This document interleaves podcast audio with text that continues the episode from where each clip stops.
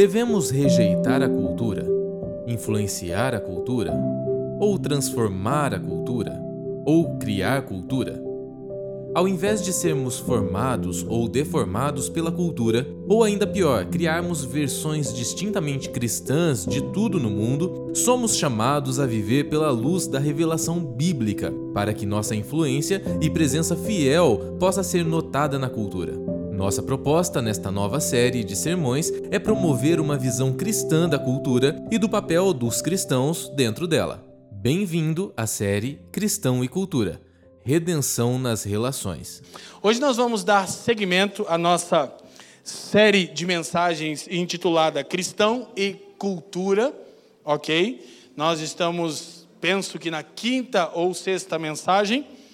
E antes de iniciar essa mensagem, eu preciso é, fazer algumas coisas. Primeiro, quero recomendar que você sempre faça uso das plataformas digitais. Volte, ouça, escute, anote para absorver, porque a gente sempre procura enriquecer vocês à luz das Escrituras. Segundo, vocês sabem que é da nossa é, inclinação sempre pregarmos o texto bíblico expositivamente, ou seja, lermos o texto, o texto bíblico, explicarmos o texto bíblico, aplicarmos o texto bíblico. Contudo, de vez em quando, nós entendemos a necessidade de trabalhar séries temáticas, de um tema específico, naturalmente amparado pela grande narrativa da Bíblia. Então, agora a gente está numa série temática por causa da urgência do tempo em que estamos. É uma série com conteúdo talvez um tanto robusto e é necessário que você ouça a palavra mais de uma vez. Eu diria que se você ouvir de três a quatro vezes, você tem chance de absorver 60% do que está sendo compartilhado, sem nenhum tipo de demagogia, arrogância, não é por isso. Então, a gente quer que vocês entendam isso. Terceira coisa que eu preciso dizer, começar abrindo uma fraqueza minha, eu me sinto profundamente desencorajado de ensinar os temas que eu tenho ensinado, dado a complexidade deles e dado ao fato de perceber que alguns irmãos reagem, não tanto da comunidade local, como se a gente estivesse intelectualizando o Evangelho. Na verdade, nós estamos tentando deixar o mais prático possível, à luz do Evangelho, os grandes problemas filosóficos e comportamentais da pós-modernidade. Então, um sermão como esse, meus irmãos, custa muito, vocês não têm ideia. Eu estou com dor de cabeça a semana toda. Para deixar complexo? Não, eu estou tentando deixar o mais prático possível. Então, por favor, valorize, dê atenção. Não pense que a gente aqui está advogando causa pelo intelectualismo por si só. Não, mas os tempos demandam empenho, amém? Empenho teológico, empenho filosófico. Então, eu sei, muitos irmãos de ministério, amigos, sempre estão me dizendo, Leandro, suas palavras são muito robustas, são difíceis. Então eu quero dizer para vocês: isso não me encoraja, me desestimula. Tenta dizer, pastor, obrigado pelo empenho de um cara que tem a sexta série, tentar nos ensinar coisas tão complexas e tão importantes e atuais. Amém? Não é nenhum tipo de carnalidade, é expor a minha fraqueza. Eu acordei hoje desanimado para pregar esse sermão. Mas depois de ter pregado na primeira reunião, agora eu estou mais um pouquinho animado, mas sigo em dúvida. Por quê? Porque minha paixão é ensinar a Bíblia, não que eu não vá ensinar a Bíblia, mas agora eu vou fazer né, essa exegese e leitura da cultura à luz da Bíblia, e eu sei que é difícil. Então preste atenção e não se distraia. Amém? Nosso tema de hoje é a igreja e a crise cultural. Vamos dizer juntos: a cultural. Nosso texto base é um único versículo das Escrituras que ampara tudo que vamos compartilhar, capítulo 17 do Evangelho de João, o versículo 15 especialmente. Capítulo 17, versículo 15. Não peço que os tire do mundo, e sim que os guardes do mal. Curva sua cabeça, Pai, te damos graças uma vez mais. Erguemos o nome do seu filho mais alto do que qualquer outro nome. Eu peço que cessem as distrações e inquietações das nossas almas, Senhor. Peço também que você nos dê nessa manhã espírito de sabedoria e de revelação para compreendermos a Sua palavra e como podemos andar de maneira digna da vocação para a qual fomos chamados. E, Senhor, que nada que se perca, mas que tudo seja para a glória do Teu nome, pelos interesses de Cristo e para o bem do mundo. Nós oramos no precioso nome de Jesus e quem crê, diga amém. Gente, então esse texto é a oração sacerdotal de Cristo.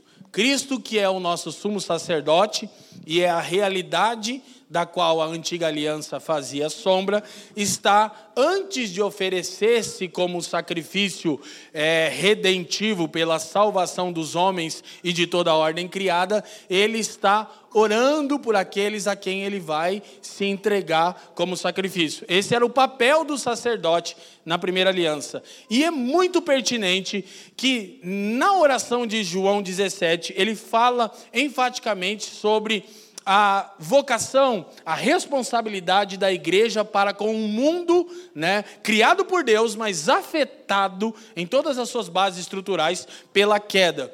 E no versículo 15, Jesus traz uma sentença de extrema pertinência, um texto que tem sido altamente debatido em toda a história da igreja. Ele diz: Eu não peço que você os tire do mundo, mas sim que os guarde do mal, ou do maligno. Isso deixa implícito que a esperança da igreja não é deixar este mundo.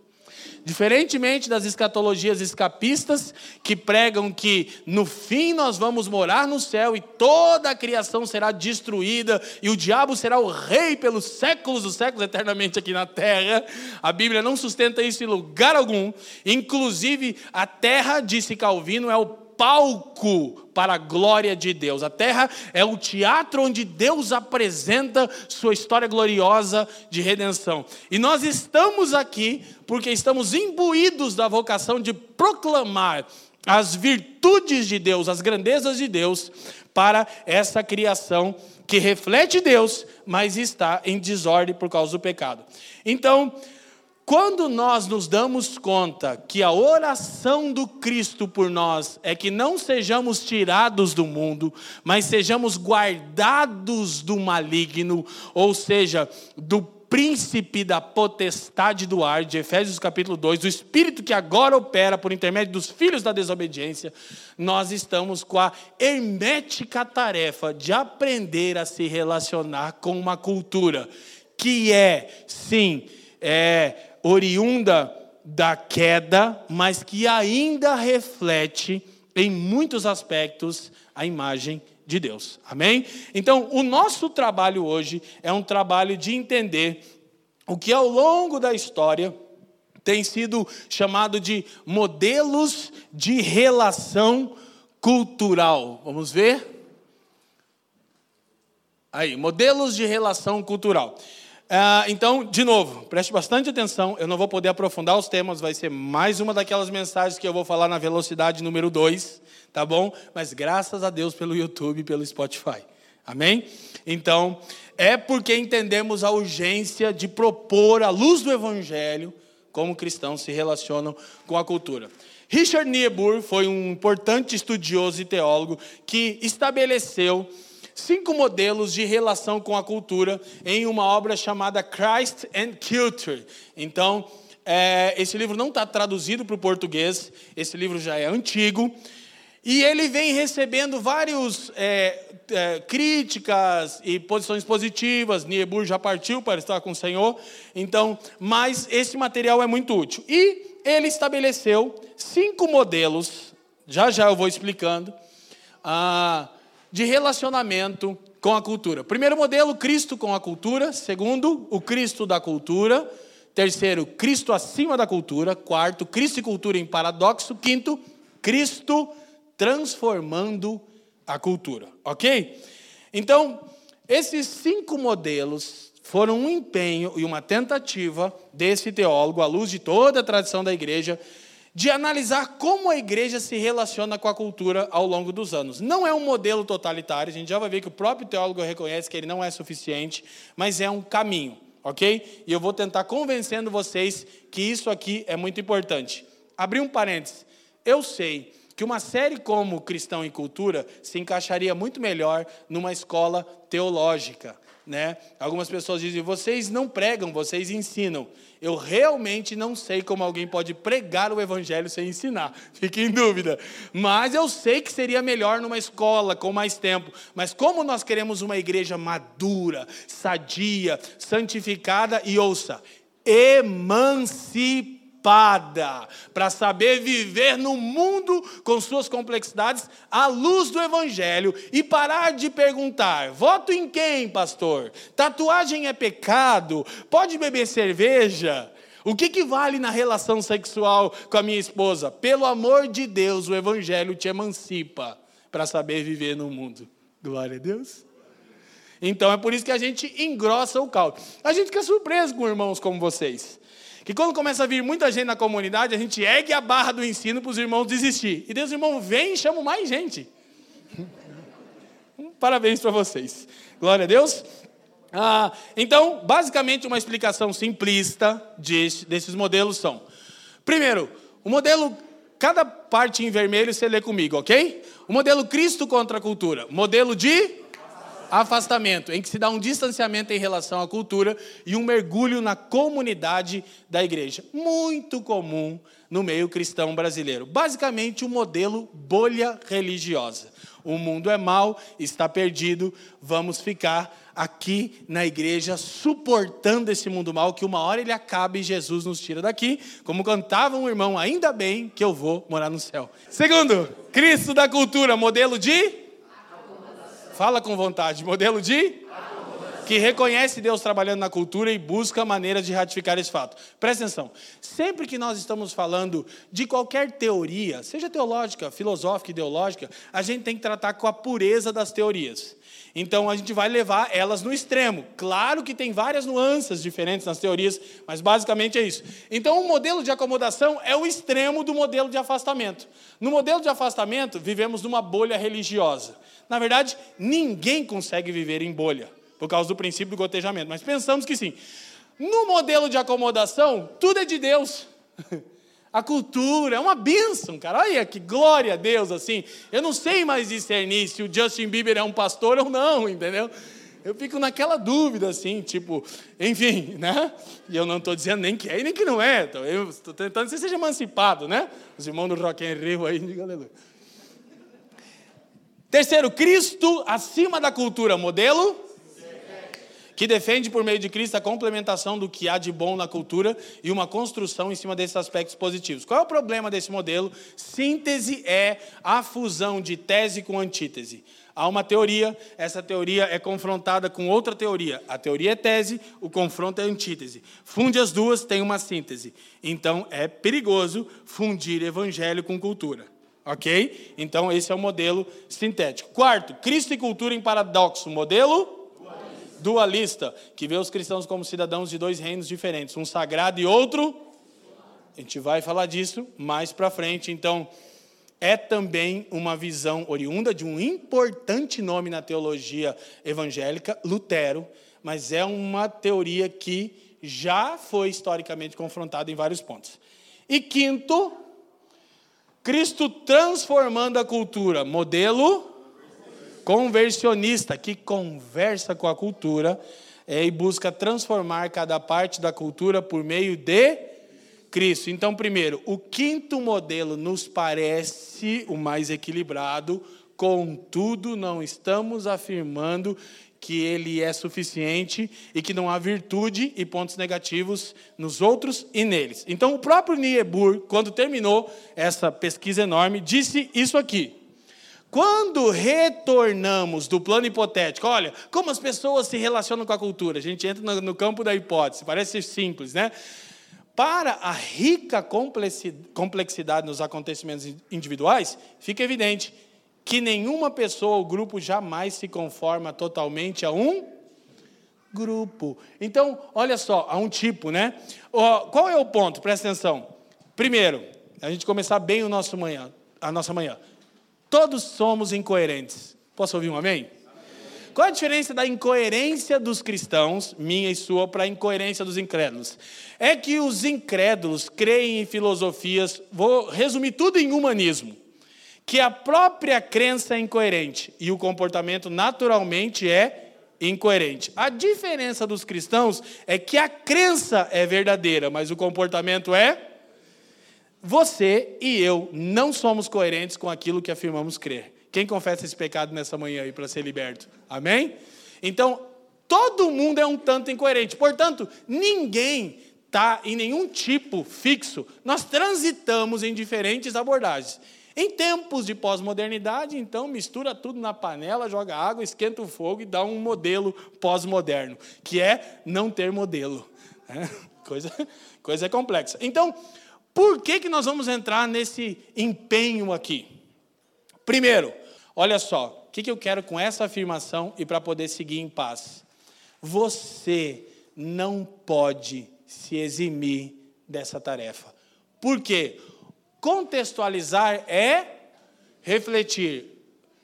Adaptar é apenas absorver a cultura. Então pergunta: você está se contextualizando com a cultura, ou você apenas está se adaptando a ela. Então, deixa eu te falar uma coisa: não existe uma terceira via.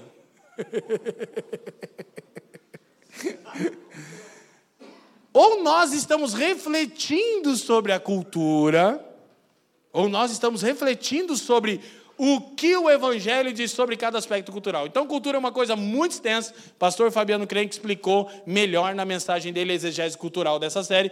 Mas vou falar da cultura pop, da cultura popular. Que o povão brasileiro é formado mesmo por arte, cinema e música. Então, o que é se contextualizar? É saber refletir, à luz da produção cultural, o que, que o Evangelho tem a dizer sobre cada expressão de cultura. Cristão pode se relacionar com isso, com aquilo? Pode ir no Rock in Rio? Não pode ir no Rock in Rio? Quais são as antíteses do Evangelho? Então, aí você fala, nossa, eu já nem entendi o que você está falando até agora, que dirá fazer isso. Então, já te respondo, você está só se adaptando à cultura. Você está sendo absorvido por ela. Então, não tem um outro grupo, não tem uma terceira opção, não tem uma terceira via. Ou nós, como igreja, Estamos nos contextualizando, refletindo o que, que o Evangelho tem a dizer sobre cada aspecto da cultura. Trabalho cansativo, delicado, exige pensar, exige emancipação teológica. É por isso que todo domingo a gente sobe aqui com temor para ensinar Bíblia, para vocês saberem pensar o mundo do jeito que Deus diz que o mundo de fato é. Amém? Ou você está só se adaptando? Você está sendo absorvido pela cultura. Então, o que acontece conosco é que nós, por vezes, nos chocamos, nós que somos pais, quando os nossos filhos vão crescendo e nós vamos, ver, vamos vendo a inclinação para essa era pecaminosa e perversa nos nossos filhos, e a gente, ah, mas eu levei ele na igreja sempre, eu não sei o que, que eu fiz de errado. Vou te contar. Primeiro, você não vive o que ensina. Segundo, você nunca ensinou sistematicamente, intencionalmente a Bíblia para os seus filhos, os valores, como Deus lê o mundo. Terceiro, mas eu levava ele no culto e deixava lá na salinha. Nossa, eu ia numa igreja tão boa, família dos que creem lá, os professores era top. Querido, não terceiriza a educação do seu filho. O filho é teu. Glória a Deus. Então nós precisamos entender o seguinte: aí os nossos filhos, assim como nós e toda a sociedade, está exposta ao princípio do gotejamento. Todo dia, todo dia. Aí você traz ele uma hora e meia num culto e espera que ele receba tudo para encarar. Não é seis dias. Porque é só uma hora e meia que ele está aqui. É sete dias e vinte e duas horas e trinta de gotejamento cultural oriundo da queda. Aí você não entende por quê. Mas na sua casa você passa ah, o dia todo, a semana toda, como se Deus não existisse. Aí domingo, ah, hoje é dia de culto. É, cadê a Bíblia? Meu Deus, cadê minha Bíblia? Então, essa tarefa enorme, que eu já tinha que ter passado desse slide há oito minutos atrás, isso aqui sustenta o fato de eu ter que ensinar isso. Porque das duas, uma. Ou estamos contextualizando, ou você está fazendo isso, ou se não está pensando, fruto da era perversa. Não espere nada diferente para você e para sua casa, porque você está só se adaptando ao espírito do tempo. Amém? Então, graças a Deus, Teólogos que pensaram sobre os modelos de Niebuhr criticaram e acrescentaram, tentaram sintetizar. Um deles, em especial, Timothy Keller, pastor da presbiteriana Redeemer, em Manhattan, nos Estados Unidos, ele pegou os cinco modelos e fez quatro. Eu gosto do Keller, porque para mim ele é o teólogo vivo com maior capacidade de síntese do mundo. E eu queria ser como ele, né? Que só para explicar o que ele faz eu já levo dez minutos. Mas é maravilhoso. Então ele botou quatro, quatro modelos que respondem a esses cinco, a gente vai correr em cima deles. Primeiro modelo Escute, lembre-se, pode passar o próximo, porque para mim não está indo aqui. Ah, lembre-se o seguinte: nenhum modelo é plenamente suficiente e nenhum modelo é plenamente ruim. Então a ideia é que tudo é um ganho para nós. Modelo transformacionista, basicamente o engajamento cultural visando a transformação. Presta atenção é quando a gente, você, eu, a igreja, nos relacionamos com a cultura com o seguinte intento: temos que transformar a cultura. Ok? Então, como se definimos esse modelo? Próximo, interage com a cultura. Cristãos devem exercer suas profissões a partir de uma cosmovisão cristã. E assim, transformar a cultura. Uma vez que o senhorio de Cristo deve exercer influência em cada área da vida, economia, política, artes, comunicação, ciência, direito, educação, os cristãos devem se esforçar para transformar a cultura, para assim transformar o mais ou menos. A gente concorda com isso. Então, eu vou tentando rapidamente explicar. É possível, é bíblico, há relatos históricos da atuação cristã transformar a cultura? Sim. Plenamente? Não, e não é a nossa tarefa. Então, desse modelo vai sair dois ramos. Aí você vai ver como está atual isso que a gente está falando. Deixa eu ver se muda, Rosa. Eu que mudei ou você? Eu mudei? Aleluia. Ai, que eu te amo. Eu estou numa briga com isso aqui desde o primeiro culto. A principal diferença entre os adeptos do modelo transformacionista está em sua estratégia de engajamento. Então, basicamente, esse modelo segue uma abordagem teológica e crê que a igreja tem que atuar para afetar a cultura. Mas há dois ramos, ok? O primeiro ramo bem atual no Brasil. Isso é história dos Estados Unidos, iluminismo. Eu não vou contar isso agora, tá bom? Já conto em tantas outras mensagens. No meu livro Evangelho Completo eu explico disso.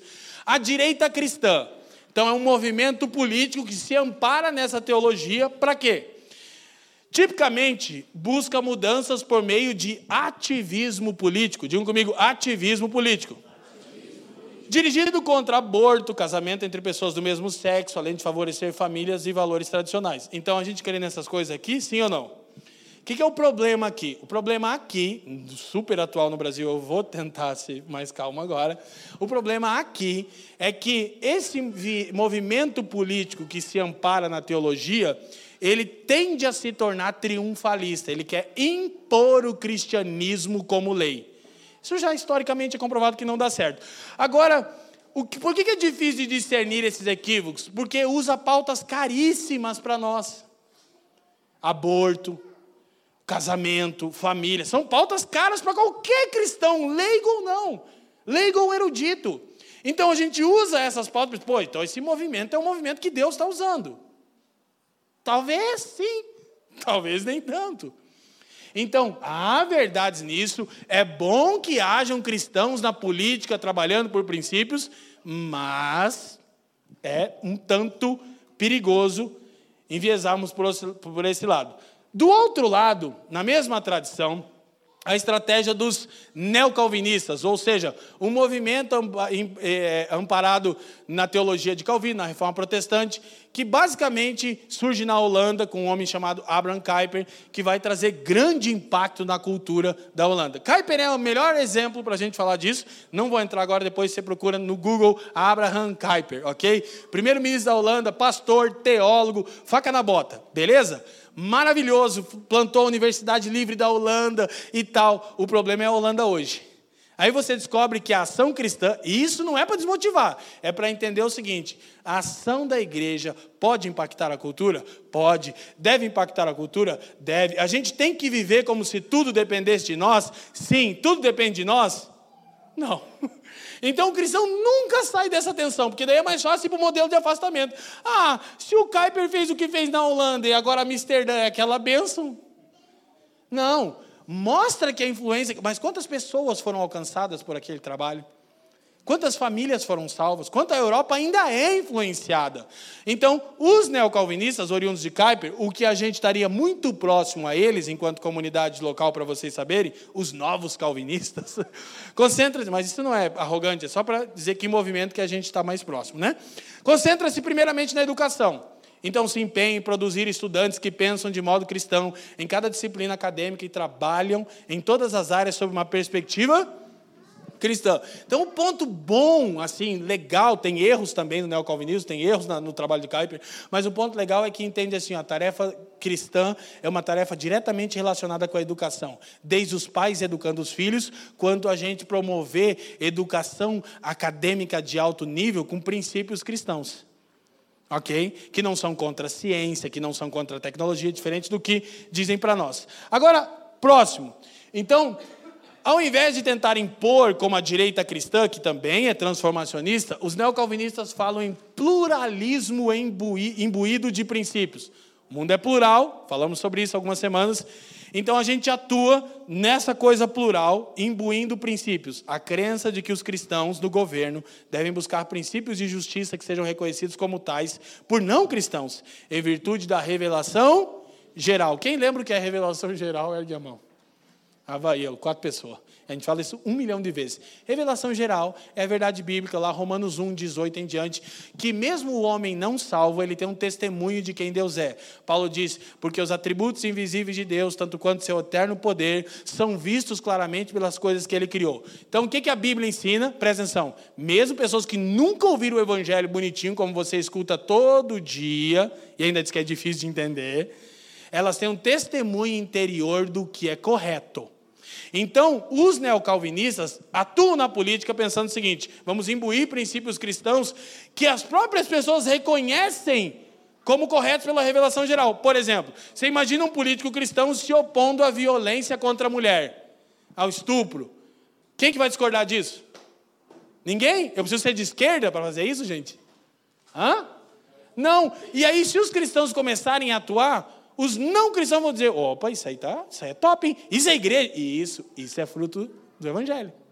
Se a gente começar a atuar para a preservação do meio ambiente, os caras vão dizer: olha, Faz sentido. Por quê? Porque é um mandato cultural de cultivar e guardar. Há um movimento de cristãos na ciência no Brasil que a maioria de nós não conhece, que ensina coisas básicas. Por exemplo, a natureza nem será destruída, como o escapismo evangélico pensava, e ela nem é nossa mãe, como o panteísmo da nova era pensa. Ela é nossa irmã, mais nova, que a gente tem que cuidar dela.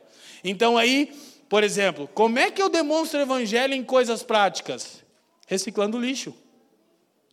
Aí, se eu, vamos lá, Amazônia. Você está preocupado com a Amazônia? Quem, quem, de verdade, sinceramente, quem está preocupado com a Amazônia? Sério? Você recicla lixo? a glória a Deus. Porque tem irmão que está querendo salvar a Amazônia, né? Mas não recicla o lixo. Esse hello. Então, assim, vários princípios cristãos que os não cristãos diriam, cara, isso aí é evangelho, a gente diria, isso não é essa caricatura bizarra, inquisitora. É essa atuação de amor e de serviço à luz da Escritura. Meu Deus, então o evangelho faz sentido? Ah. Quem está me entendendo, diga assim. Problemas com o modelo transformacionista. Todo modelo tem virtudes e problemas. Ok? Primeiro problema o conceito de cosmovisão do modelo é demasiadamente cognitivo. Presta atenção, o que é cosmovisão? Visão do mundo. Todo mundo tem uma. Qual que é a tendência do modelo transformacionista? Achar que é só ensinar a cosmovisão correta, as pessoas vão entender e vão mudar. A gente está fazendo isso quatro anos aqui. E tem gente que entendeu a mensagem, irmão? Entendi, pastor. E você olha a vida dele e diz, nossa, mas você não está vivendo de acordo com a visão cristã. Por quê? Então, esse é um erro. Ah, não, vamos só educar e ensinar. Não. Um outro teólogo que confrontou muito bem isso, James K. Smith, teólogo muito recomendado para você ler, ele diz o seguinte: a cosmovisão, a visão de mundo das pessoas, é também formada por um conjunto de esperanças e amores. Nem sempre é adotada de modo consciente, deliberado é mais resultado da experiência, da vida comunitária e da liturgia, ou seja, das práticas diárias. Então a cosmovisão não é uma coisa que a gente só ensina. A cosmovisão, ela reflete a inclinação do nosso coração, nossas esperanças e amores. Então, antes de qualquer coisa, alguém tem que ser redimido nas suas esperanças, redimido nas suas paixões, para depois aprender cosmovisão cristã.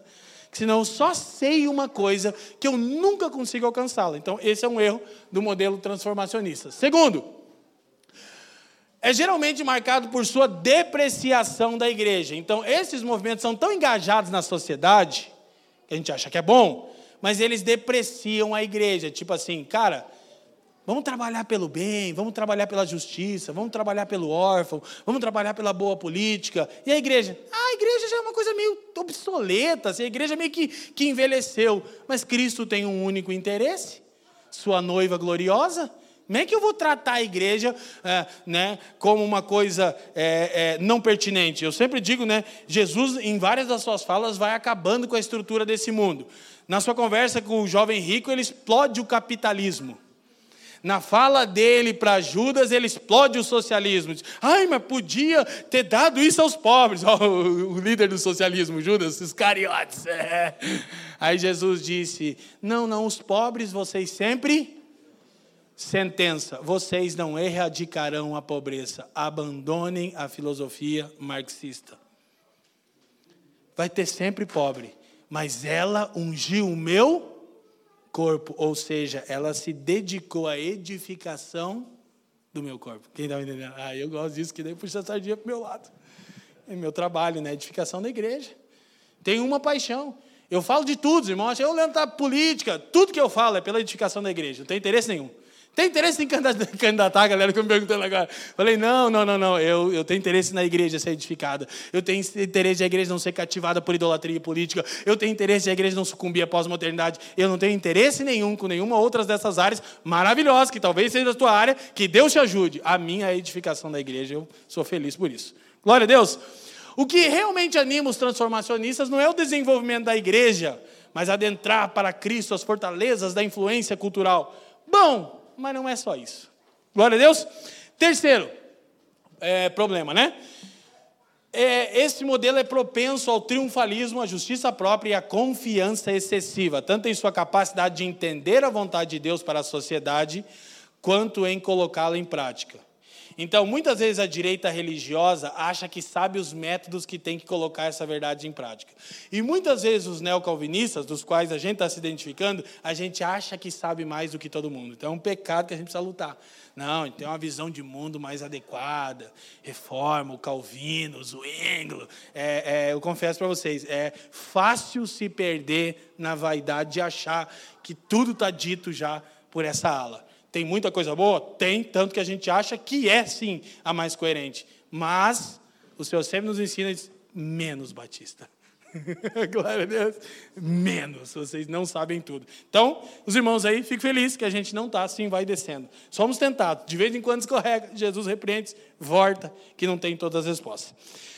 Quarto problema, tem dado valor excessivo à política como meio de mudar a não responde, não faça isso. Você está dando muito valor à política, irmão. Achando que assim, ah, meu Deus, dia 2 de outubro define a história do mundo.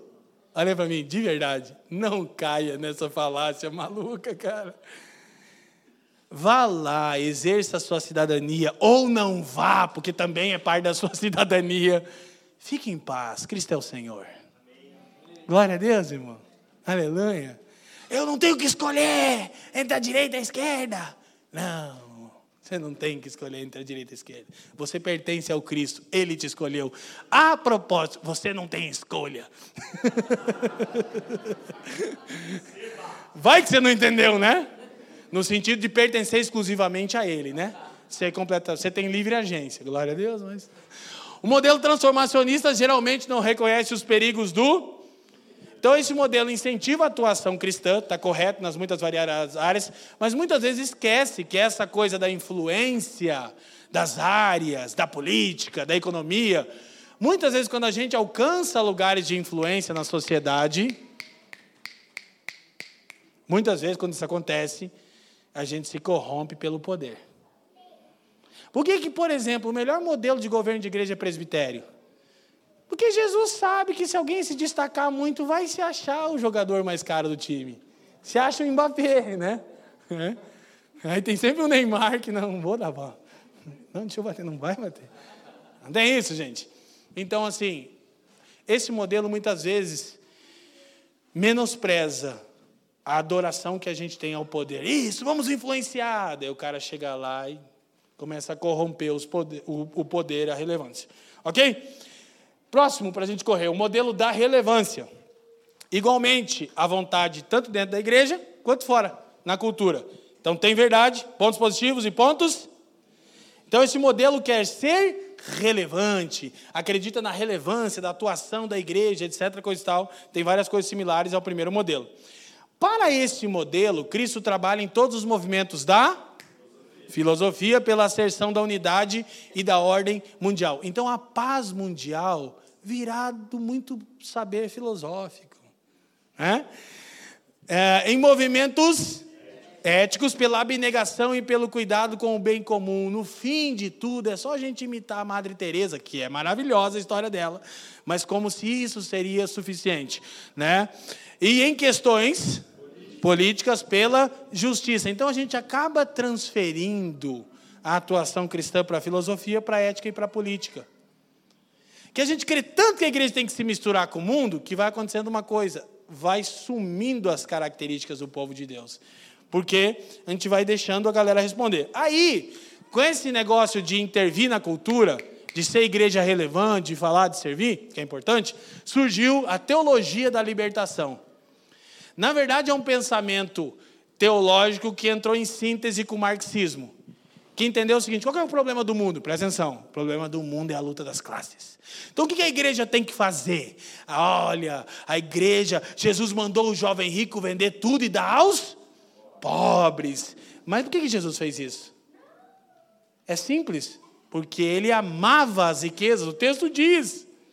Não é porque ele tinha riqueza, ele as amava. Ele disse: Bom, mestre, o que eu tenho que fazer para a salvação? Olha, eu sou uma bênção, ele deu um checklist, era fim de crente, não tenha dúvida.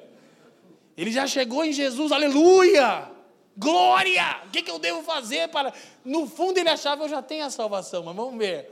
Então, muitas vezes, a gente acha que Jesus é socialista. Não, querido. Aí Jesus falou com ele: e sobre a cobiça? Como é que nós estamos? Aí ele disse: Quê? É não, adultério, aí já entendi que não tem. Mas e o amor ao din-din? Como diria o Greg? Aí ele disse: ai, aí é ruim. Mas o mesmo texto bíblico diz o seguinte, para os socialistas que acham que isso é amparo para o socialismo. Provérbios diz assim: ó, Deus fez o rico e o pobre, e ambos se encontraram. O que, que o socialismo faz? Tem rico e tem pobre, tem que haver conflito, guerra, luta de classes. E Jesus disse: tem rico e tem pobre, tem que haver encontro. Porque o que mais tem pode suprir o que menos tem, e o que menos tem pode ensinar valores verdadeiros de vida para o que mais pensava ter. Então não cabe no socialismo. Não cabe também no capitalismo, porque se amar as riquezas, a raiz de todos os males é o amor, não é o dinheiro, é o amor ao dinheiro. Quem está me entendendo? Diga assim. Então a teologia da libertação surgiu na Igreja Católica, uma fusão de marxismo, de um monte de coisa, e basicamente ela elimina a distinção entre a igreja e o mundo, identificando o propósito de Deus com a situação histórica do momento. Olha só! Não é que tem gente que acha que Deus está acalorado com a eleição no Brasil e diz: Deus me falou! Me perdoa, gente. Os irmãos me perdoam. Começa a orar por mim, os irmãos me perdoam. Corta meu microfone se precisar. Porque agora, grande coisa na cabeça de Deus é o momento histórico do Brasil. Eu acho que Deus está lá nos céus. Ai, meu Deus, quer dizer por mim mesmo? O que, que eu faço? E Jesus está lá. Eu não sei, eu já morri, não joga para mim. E o Espírito Santo é uma pomba, né?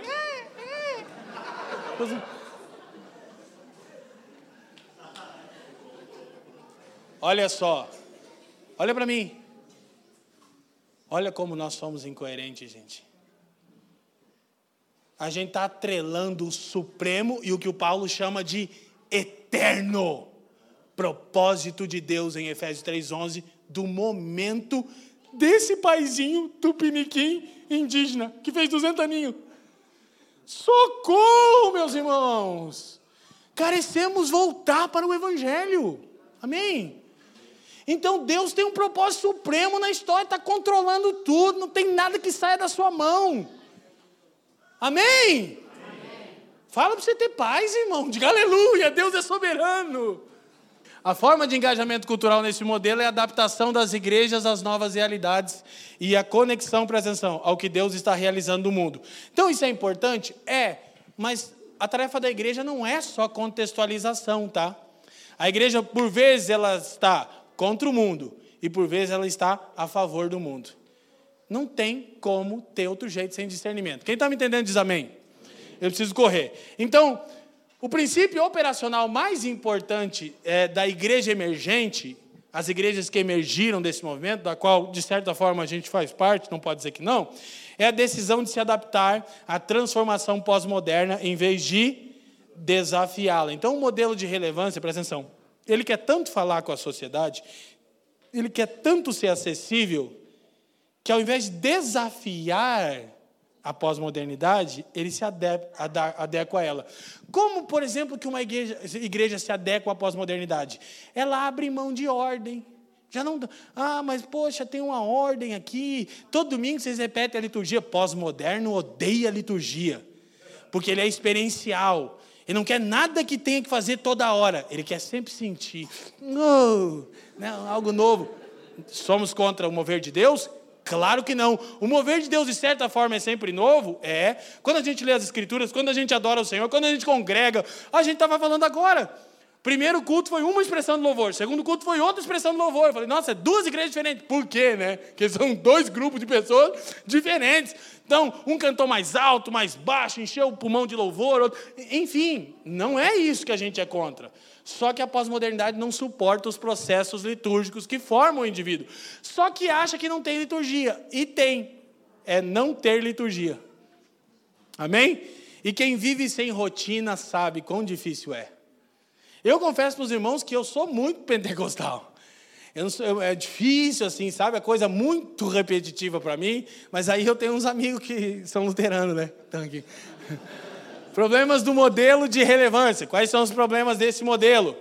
Vamos lá, rapidinho. Ao se adaptar tanto e tão prontamente à cultura, essas igrejas rapidamente são vistas como. Lê para mim, como? Ultrapassadas.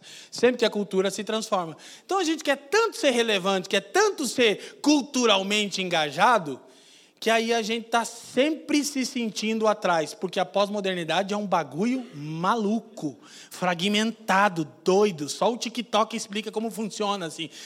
Saiu uma nova dancinha, saiu um novo ritmo, ai meu Deus!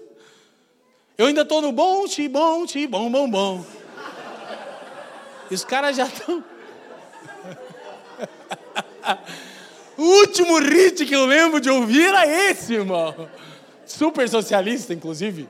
É um motivo, todo mundo já cai. Mas enfim.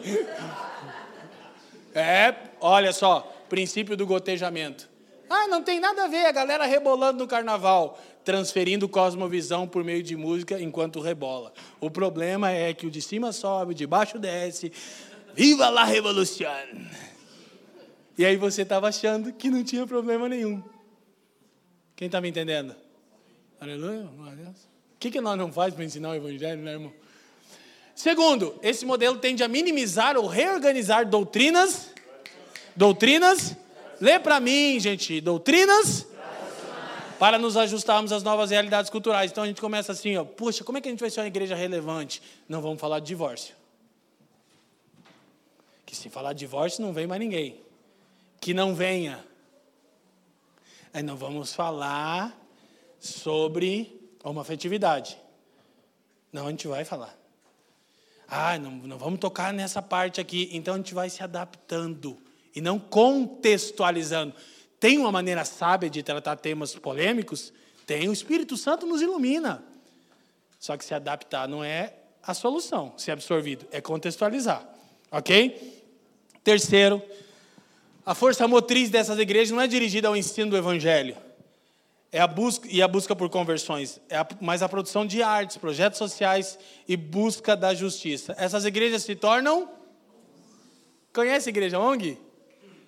O pobre é o centro do mundo. A cultura é a coisa mais importante. Tipo assim, tem igreja ONG bombada, hypada. Por exemplo, em São Paulo me veio uma na cabeça agora, ONGzaça, mas ONG elitizada. Não é ONG peroba, é ONG elitizada. O pastor é cool, tá, prega light, biblinha na mão, mensaginha de 25 minutos. Nada que confronte ninguém. O amor, a fraternidade. Aleluia. Cantemos a fraternidade. Meu Deus, a fraternidade. Quem está me entendendo? Aí no ensino o evangelho, dá nisso. Aí qual o problema? Presta atenção. Qual é o empenho nosso de ensinar uma mensagem dessa que nessa altura vários irmãos já estão desinteressados, que não são acostumados a pensar? É para vocês não se tornarem massificados, massa de manobra, não saber refletir sobre as demandas da contextualização, porque ou você contextualiza ou se adapta. Amém? Quarto, é especialmente nesse modelo que a singularidade da igreja cristã começa a ficar desfocada. Olha para mim, a igreja já nem é tão importante assim. As ONGs seriam mais úteis. Presta atenção. Tem gente que acha que o que eu estou dizendo é absurdo, porque não sabe o que está acontecendo com o evangelicalismo do Brasil. Tipo assim, a igreja é meio que um problema, porque a igreja está toda hora batendo em pauta moral, batendo em coisa de costume, muitas vezes sem saber se contextualizar, né? Então a gente precisa ter cuidado disso, amém, gente? Terceiro, correndo, modelo contracultural. Diga comigo, a igreja como uma sociedade contrastante com o mundo. Isso é verdade? Sim. É toda verdade? Não. A igreja é uma contracultura? É. Ela está sempre contra o mundo? Nem sempre. Exige o quê? Discernimento. Como é que eu voto? Depois de ouvir tudo que você escuta de evangelho aqui nessa igreja, você me pergunta isso? Pode isso ou não pode aquilo? Depois de ouvir tudo que você escuta de evangelho, você tem a capacidade de perguntar isso para nós? Então, os irmãos me perdoam a nossa dureza de fala aqui, né? Mas é complicado, gente. É delicado, delicadíssimo, porque as pessoas querem sempre um Moisés, né? Um guia espiritual. Ó, oh, guia, diga em quem votar. Amado guru, Aí depois que o guru domina, pede a primícia, sai falando mal do guru. Você que produziu o guru. Aleluia, você ouviu um amém? Aleluia, glória a Deus. Então, para frente, olha só. Esse modelo sublinha a diferença entre o reino deste mundo, um conjunto de sistema baseado no poder e na glória humanos, e o reino de Cristo, uma comunidade baseada no amor, no serviço e na renúncia de Maravilhoso, está certíssimo isso aqui. Isso é ser contracultural. O reino de Cristo se opõe às estruturas de governo deste mundo. Olha só, várias pessoas aí eu estou confrontando a idolatria política. Daí quem não me chama de Lula livre, comunista, petista, canhoteiro, quando não me chamam disso, as, daí não tem como me chamar de, de do outro lado, porque eu estou largando mais o aço no outro lado, que a idolatria está mais do outro lado. Ele diz: É isso aí, pastor. Jesus falou: Meu reino não é desse mundo. Eu disse: Nossa, socorro. Agora, como é que eu vou expor essa pessoa e dizer: Querido, é justamente por não ser deste mundo que o reino de Deus é para curar este mundo. Entendeu? Se fosse deste mundo, desta ordem criada, afetada pela queda, não poderia curar este mundo. Mas é justamente pelo reino de Deus não ser deste mundo que ele é capaz de curar, irá curar este mundo. Amém. Agora, como é que esse reino funciona? Aí é diferente, né? Então, olha só, na visão desse modelo, Quase todos os ramos da igreja no Ocidente foram corrompidos pelo erro de Constantino, de tentar reformar o mundo para que se torne como a. A gente concorda bastante com isso aqui também. Bastante coisa. Agora, quais são os problemas do modelo contracultural? É o terceiro, a gente está chegando aí perto do fim. Vamos lá. Os críticos desse modelo acusam ele de ser indevidamente pessimista. O modelo contracultural é muito pessimista. Tudo é do diabo, está tudo perdido. A igreja se desviou. Quem nunca? Quem nunca, irmão? A maior repreensão que eu recebi de Jesus foi pelo que eu pregava no Brasil anos atrás. A igreja é uma adúltera. E eu me achava, estou é, reformando a parada. Um dia, lendo as Escrituras, Jesus me destruiu. E disse assim: Você não trate a minha esposa assim. Oxe, aí apaixonou pela igreja. Aí virou, a igreja não! Lembra? É, a igreja, hashtag, varão. Mas eu também já fui só contracultural. Então é muito pessimista. O mundo é do diabo. Ai, a irmã é pastor, é um caos, não adianta nem votar, não tem opção. Talvez. Vai trabalhar, vai ouvir, vai pensar. Ah, eu não queria, queria que você me dissesse. Não, não vou dizer. Eu vou morrer com esse meu voto de silêncio. No leito de morte, cara, mas em quem que você votou? Segundo problema, tende a demonizar os empreendimentos modernos, os mercados capitalistas e o governo. Então esse modelo contracultural, ele é muito aceito na esquerda política, que daí é, olha o mal se levanta, o capitalismo, o satanás, nos opomos a ele. Sim, mas de que jeito? Entende? Então é uma tendência. Vamos lá. Outro problema desse movimento contracultural, não dá valor suficiente à inevitabilidade da contextualização. Porque pensa, não, não, não, a igreja é uma contracultura, a gente está resistindo. Que contextualizar? Que nada. Você lembra daquela época que jovem queria ir para a faculdade, o pastor dizia, não, vai desviar na faculdade. Quem nunca? Pastor, eu quero fazer um curso. Está amarrado, irmão. Você tem que liderar o grupo de jovem dessa igreja. Por quê? Porque o mundo está perdido. Vocês estão rindo. E quanta gente sofreu com esse tipo de fala? Né? O mundo está mal. É porque o mundo está mal que precisa de jovens cristãos nas faculdades. Aleluia. Que pensem em teologia. Que valorizem uma igreja que ensina a Bíblia com afinco, com empenho. Glória a Deus, irmão. Não é advogar em causa própria, não. É ser grato pela bondade de Deus. E quarto problema tende a minar a ênfase e a habilidade da igreja evangelizar. Eu já acabei de dizer isso, né? Até mesmo mais do que o modelo da relevância. O modelo da relevância quer misturar tanto que tudo é Deus, tudo é Cristo, tudo é cultura. E esse modelo já assim, não, não, não, é melhor, não vai evangelizar lá tanto que você pode se perder. Cara, eu ficava doido quando eu conheci o Senhor e vindo do mundo é, de drogadição e, e, e todo aquele mundo que eu vim, como as pessoas se preocupavam de eu ir atrás dos meus amigos, dia estar tá rindo.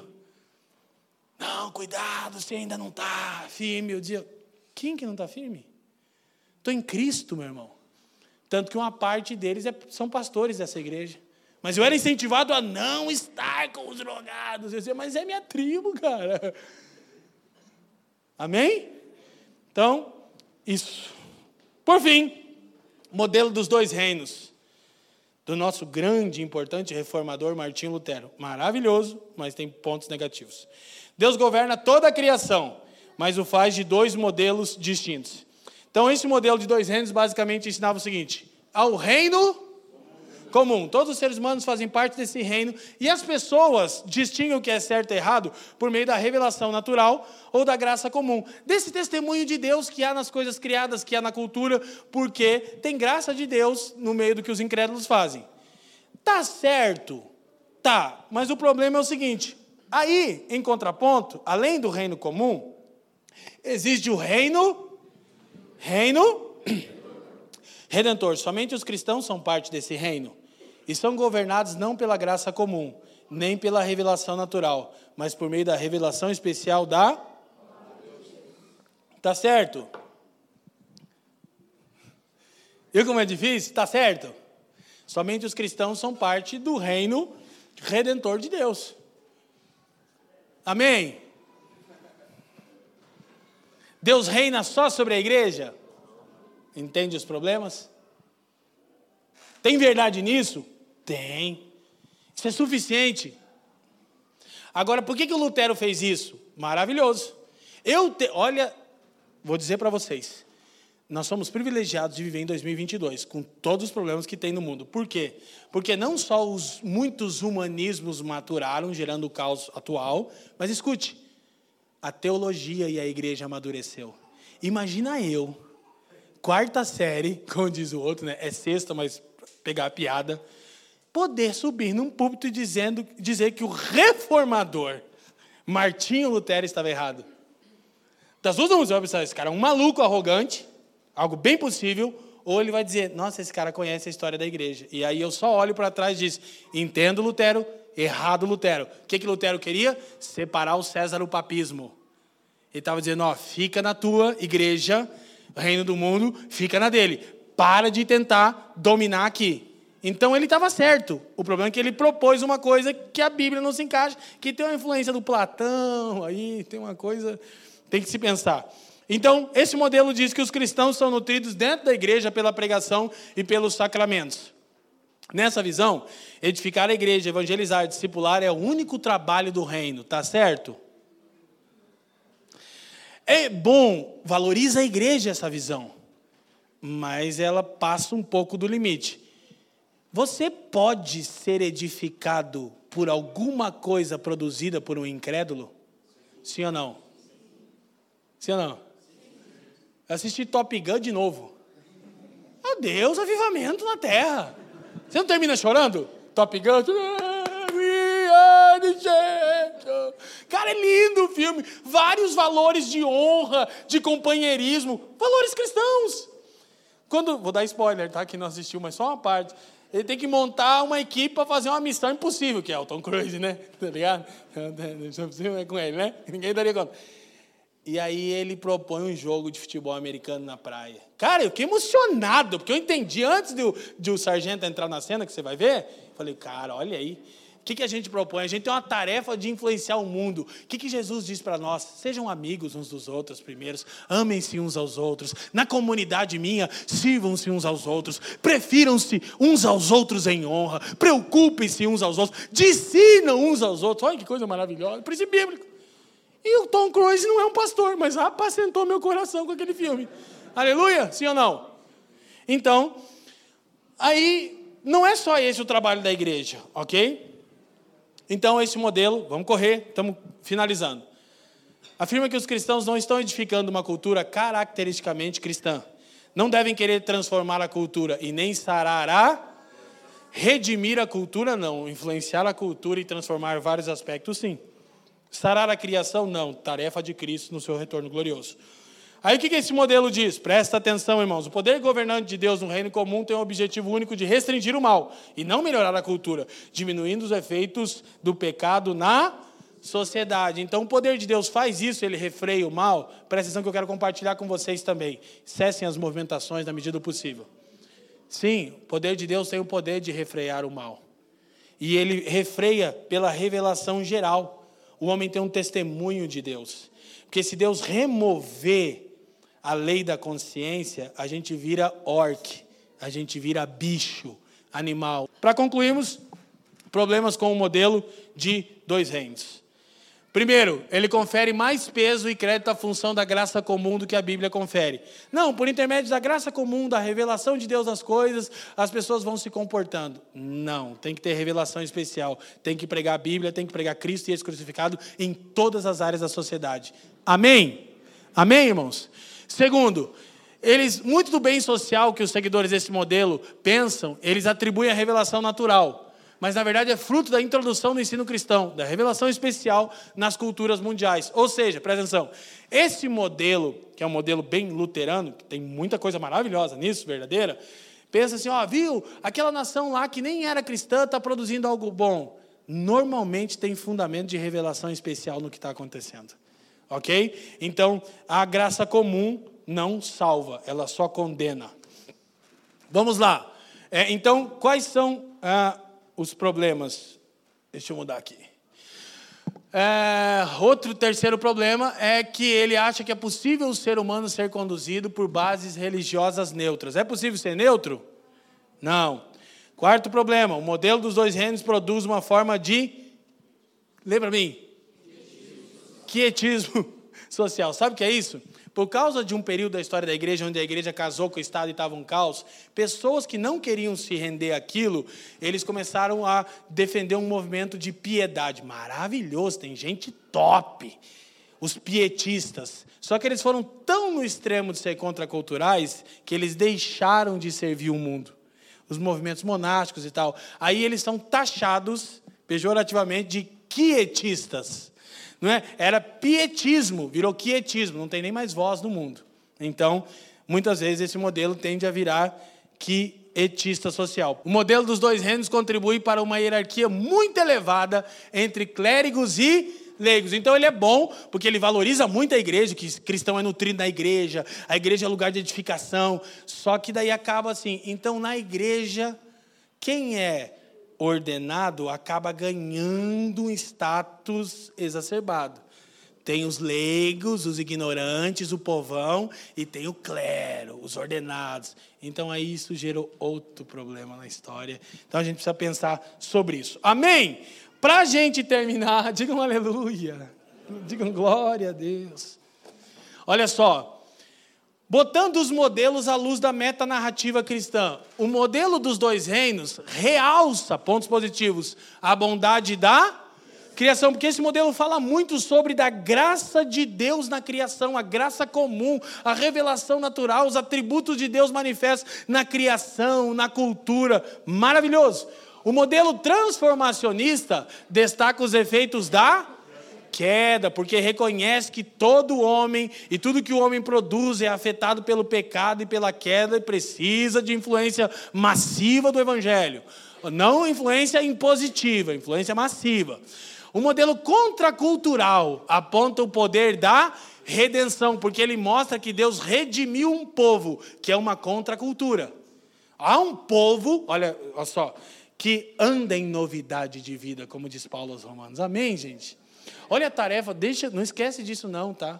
A igreja precisa ser uma alternativa para o mundo. Ela não é só uma alternativa para o mundo, ela é evidência de que Deus está atuando no mundo. Mas a igreja precisa ser uma alternativa para o mundo. O que eu tenho recebido de mensagens, irmãos, dizendo, pastor, eu não suporto mais a politização do Evangelho. Eu ia na igreja adorar a Deus e ser edificado.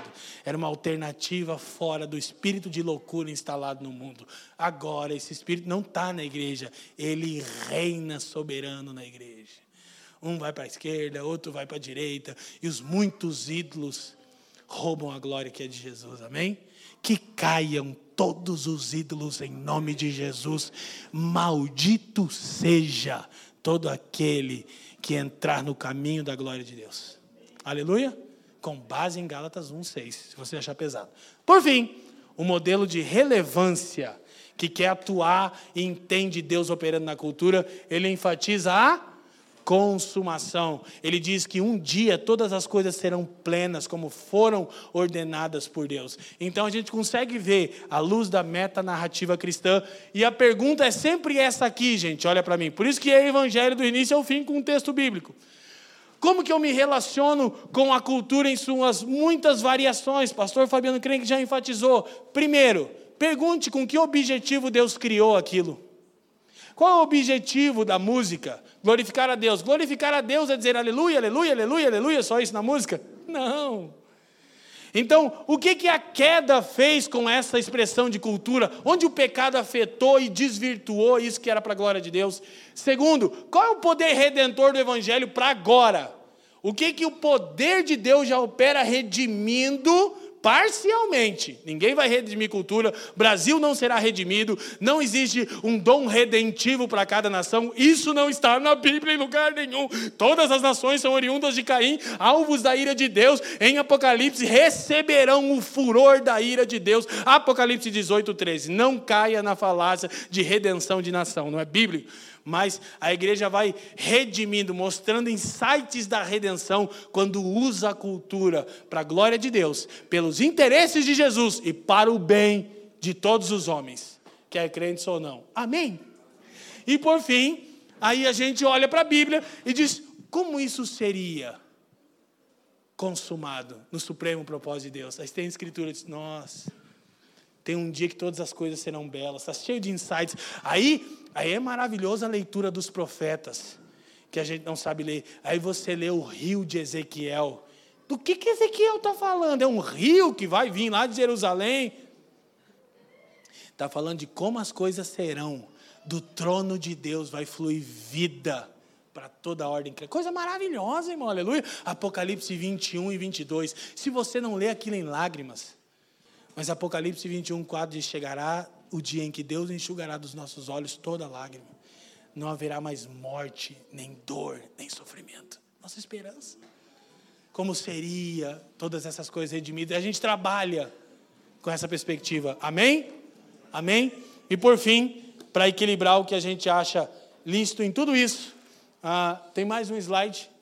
Não passou aqui, vê se passa aí, Rosa, por favor. O engajamento social não diz respeito, primeiramente, à mudança da sociedade. Isso pode acontecer e acontece na história.